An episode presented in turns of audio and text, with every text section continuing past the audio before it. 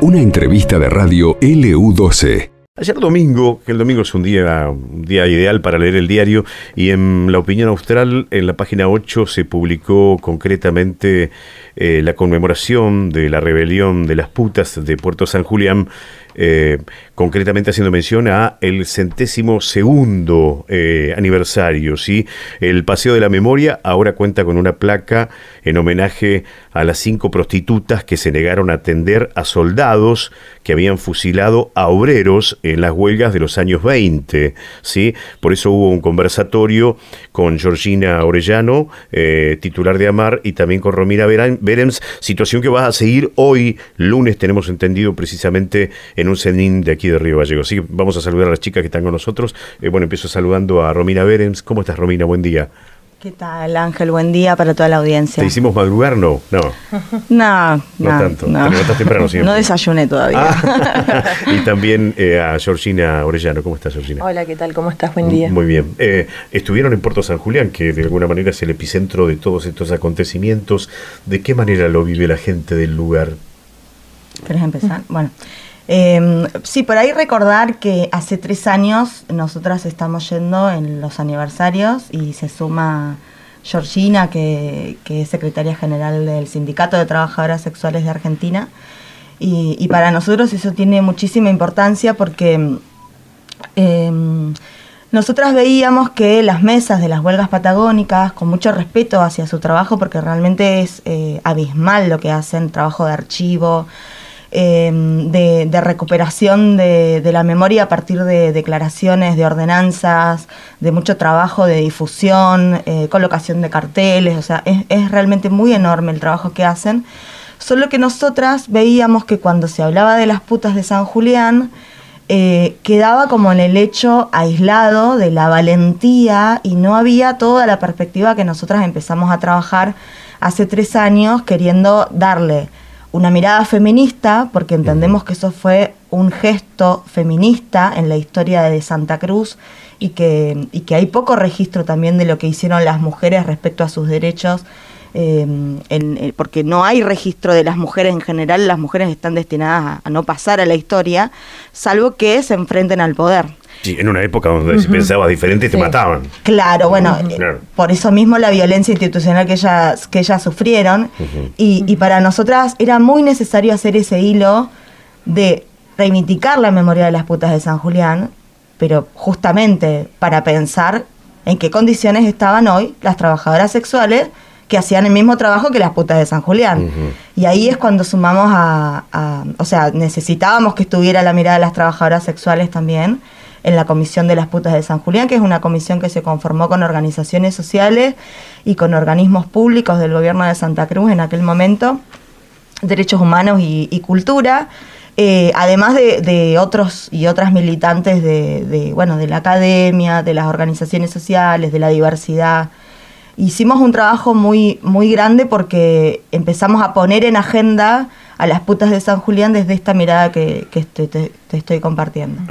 Eh, y, hay, registros de, la época en San Julián? ¿En algún lugar quedó algún material? En la comisaría es, bueno, eh, Osvaldo Bayer cuenta este relato, se conoce a partir de, su, libro La Patagonia Rebelde, por los archivos que él encuentra en la comisaría de San Julián. Cuando las llevan detenidas, y queda ahí el registro de los prontuarios que ellas tenían. Eh, o sea, aparecen en el, O sea, es importante decir esto: las mujeres aparecen en el registro desde la mirada de la policía, desde la mirada del ejército. Entonces, hay que hacer una relectura de eso. Para no quedarnos justamente con esa perspectiva. Ajá. Detalle no menor, contamos lo que pasó, la postura que tuvieron ellas, ¿cierto? Con, con ese gesto de guapesa realmente en un, en un año donde la situación era realmente muy, pero muy complicada. ¿Y qué, qué pasó después? Cuando bueno, ellas, de alguna manera, digamos, este, eh, eh, evitan, ¿cierto? Directamente se guardan, este, se protegen entre ellas, pero ¿cómo sigue después? Lo que cuenta la mesa de, las huelgas de San Julián, que fueron a hacer eh, archivo en Puerto Deseado, que ahí es donde se encuentra la continuidad de lo que sucede, no hay mucho registro también hay que decirlo, es que algunas se fueron a la cárcel de Treleu, otras se fueron a Ushuaia y algunas terminaron, eh, por ejemplo, una de ellas, Amalia Rodríguez, terminó siendo una gran madama de Calafate. Ah, mira. Y eh, solo una de ellas regresa al pueblo, que es Mau Foster, y que le dejo a Georgina que, cuente que, que cuente qué pasó con Mau y, que, cómo está ahora. Bueno, Mau Foster es una, la única de las cinco eh, trabajadoras sexuales que regresa a Puerto de San Julián a trabajar en otra casa de tolerancia que no era las catalanas y que fallece a los 74 años por esclerosis y bueno y que eh, hacen el trabajo que hacen la mesa de las huelgas patagónicas de San Julián es poder encontrar donde en el cementerio donde se encontraban sus restos eh, y ellas lo que cuentan ahí es que lograron encontrar porque la hija de Mo Foster fue la que eh, puso una pequeña placa eh, y después el trabajo que hizo la mesa de las huelgas patagónicas es eh, poder presentar una declaración de, patrimonio histórico y cultural para resguardar justamente donde descansan eh, los restos, que es en el cementerio municipal, que en el ingreso al cementerio se encuentra un cartel de señalamiento donde marca ahí el registro que en ese cementerio municipal descansan los restos de Moss Foster y hay una pequeña reseña de quién fue, ¿no? Dice la crónica del diario eh, La Opinión Austral que allí nunca hubo una flor. O sea, mm. de, alguna manera describiendo que eh, el lugar es casi como abandonado, ¿no? Sí, lo que dice la, lo que dice siempre la, lo que cuenta Osvaldo Bayer es que eh, en el único lugar donde van a dejar una flor justamente es eh, donde descansan los restos de Mont Foster.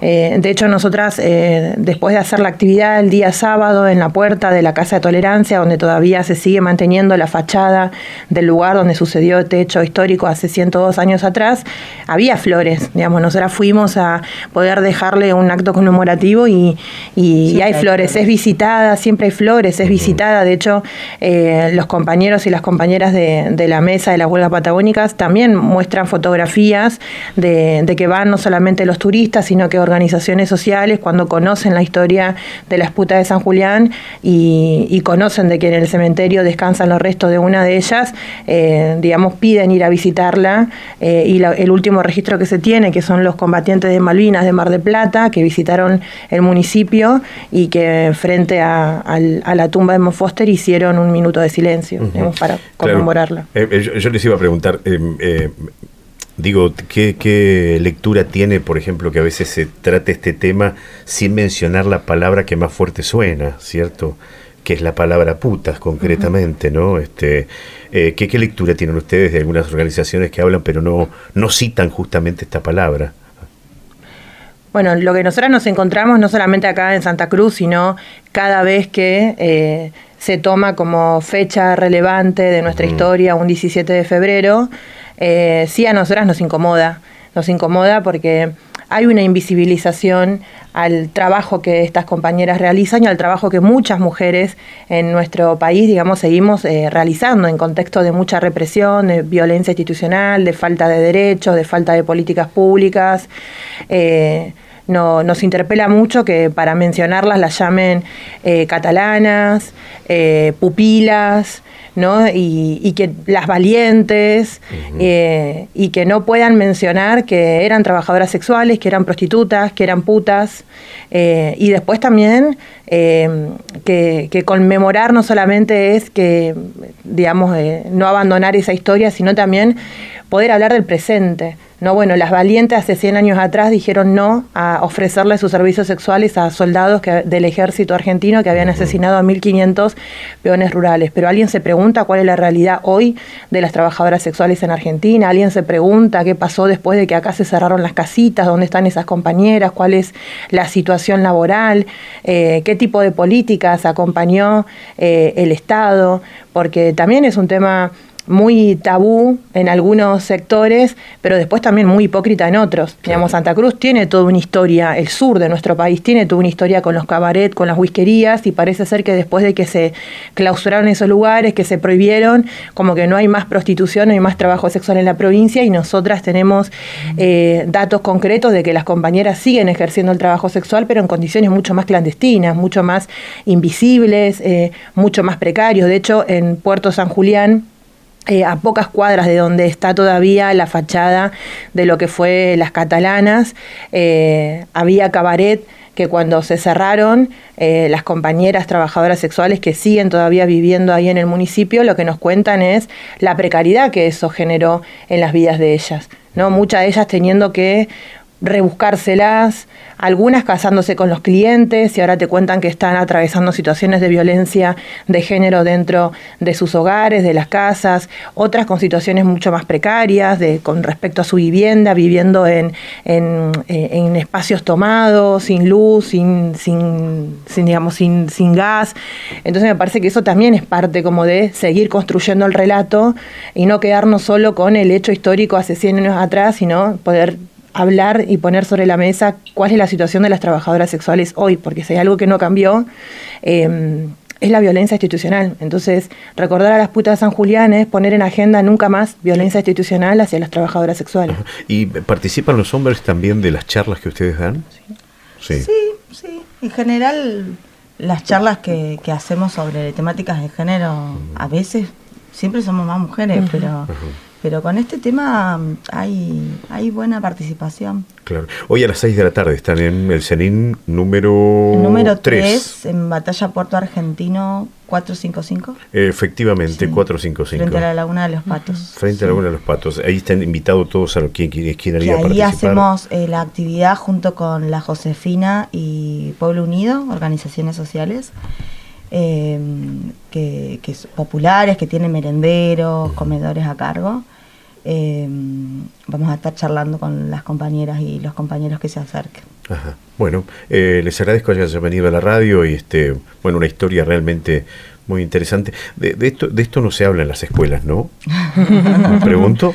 Mira, a mí me tocó el año pasado o el anteaño, ya no recuerdo. Eh, me invitaron a un a los 100, ah, creo que fue para el, 7 de diciembre, que es el aniversario de las huelgas patagónicas, me invitaron de una EPJA una escuela para adultos, para hablar de, de, las putas de San Julián. Y bueno, yo llego y habían puesto en el cartel la rebeldía eh, de la rebeldía de las catalanas. Entonces, eh, lo primero que, que, hicimos fue hablar, bueno, ¿por qué ocultan la palabra puta, no? Y bueno, eso es un poco lo que lo que traía Georgina, como que nos da, nos da orgullo que ellas eh, no hayan atendido a los soldados, pero nadie dice que ellas eh, eh, atendían a los obreros que, fusilaron. Probablemente muchos eran sus clientes. Claro. Gracias por venir, ¿eh? mucha suerte. Bien, hablábamos con Romina Berens y Georgina Orellano. la gente está invitada hoy justamente a la charla debate en el cine número 3, Batalla Puerto Argentino 455. Allí va a haber también organizaciones sociales. Esto pasó en LU12, AM680 y FM Láser 92.9.